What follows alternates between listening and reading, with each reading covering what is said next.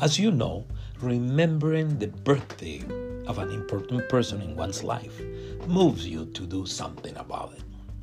Likewise, remembering those that taught us valuable lessons about life and with whom we have had formative experiences moves us to follow their good example, to recognize and thank them for their contributions in our lives.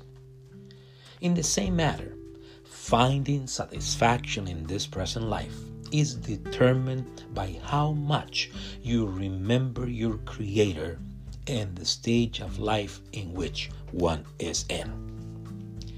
This is found in Ecclesiastes 12 1 through 5, and this is the New King James Version.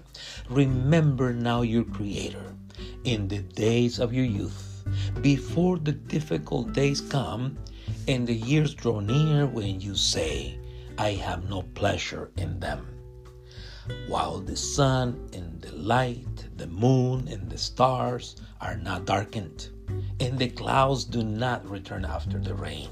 In the day when the keepers of the house tremble, and the strong men bow down, when the grinders cease because they are few, and those that look through the windows grow dim, when the doors are shut in the streets, and the sound of grinding is slow, when one rises up at the sound of a bird, and all the daughters of music are brought low.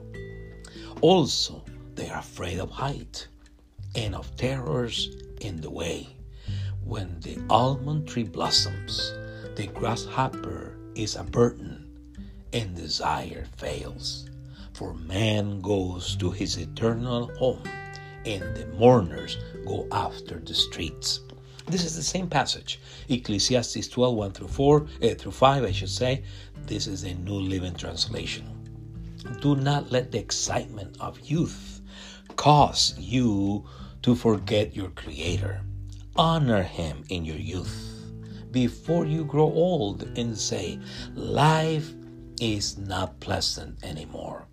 Remember Him before the light of the sun, moon, and stars is dim to your old eyes, and rain clouds continually darken your sky. Remember Him before your legs, the guards of your house, start to tremble, and before your shoulders, the strong man stoop. Remember Him before your teeth your few remember servants, remaining servants, stop grinding, and before your eyes, the women looking through the windows see dimly. Remember him before the door to life's opportunities is closed and the sound of work fades. Now you rise at the first chirping of the birds, but then all their sound will grow faint.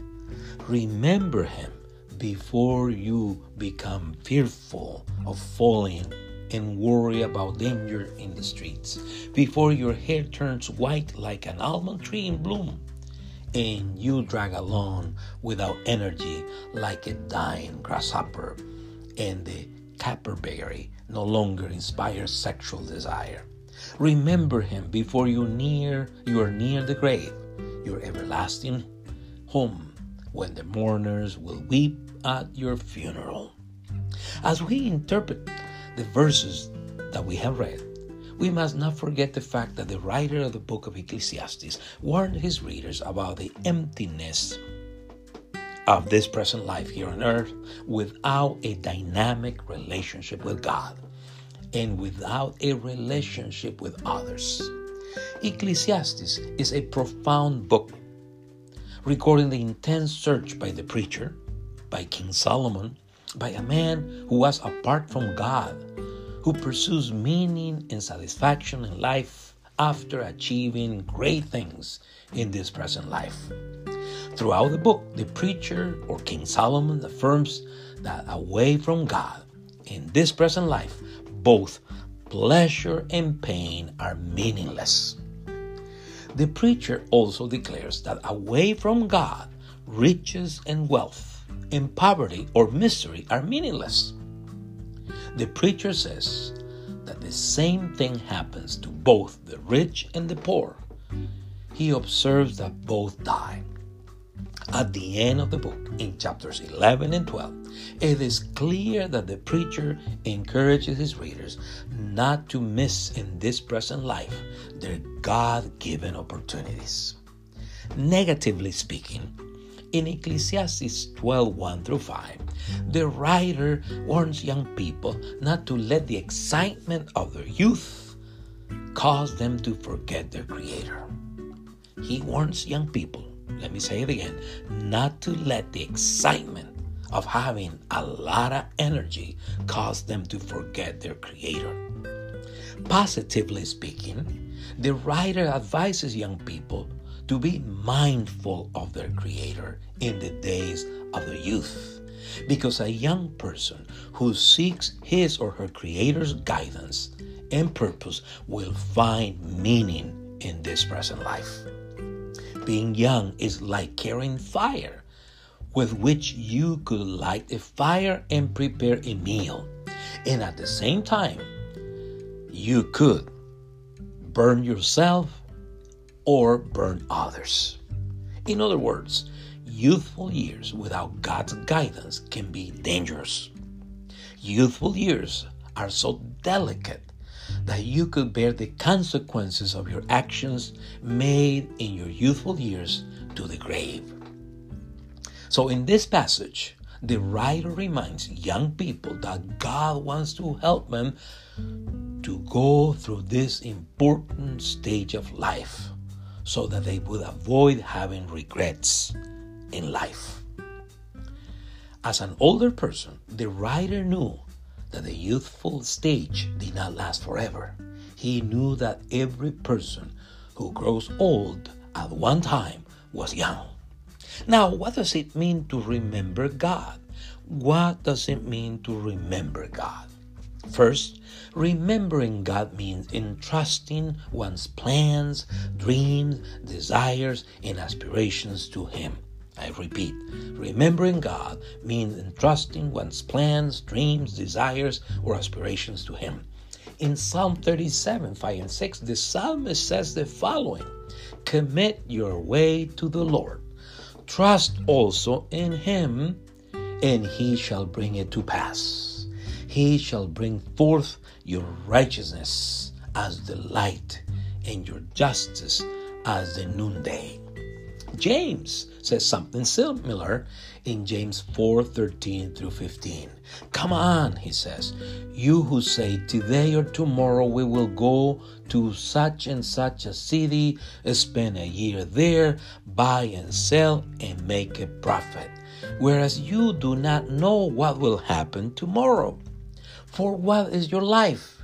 It is even a vapor that appears for a little time and then vanishes away. Instead, he says, you ought to say, if the Lord wills, we shall live and do this or that. So, second, remembering God means to honor his existence, presence, and authority. You honor his existence, presence, and authority.